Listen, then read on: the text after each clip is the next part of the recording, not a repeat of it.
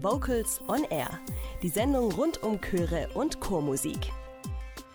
Mitte April wird Stuttgart wieder zur Landeschorhauptstadt in Baden-Württemberg. Denn dann finden die 12. Stuttgarter Chortage statt.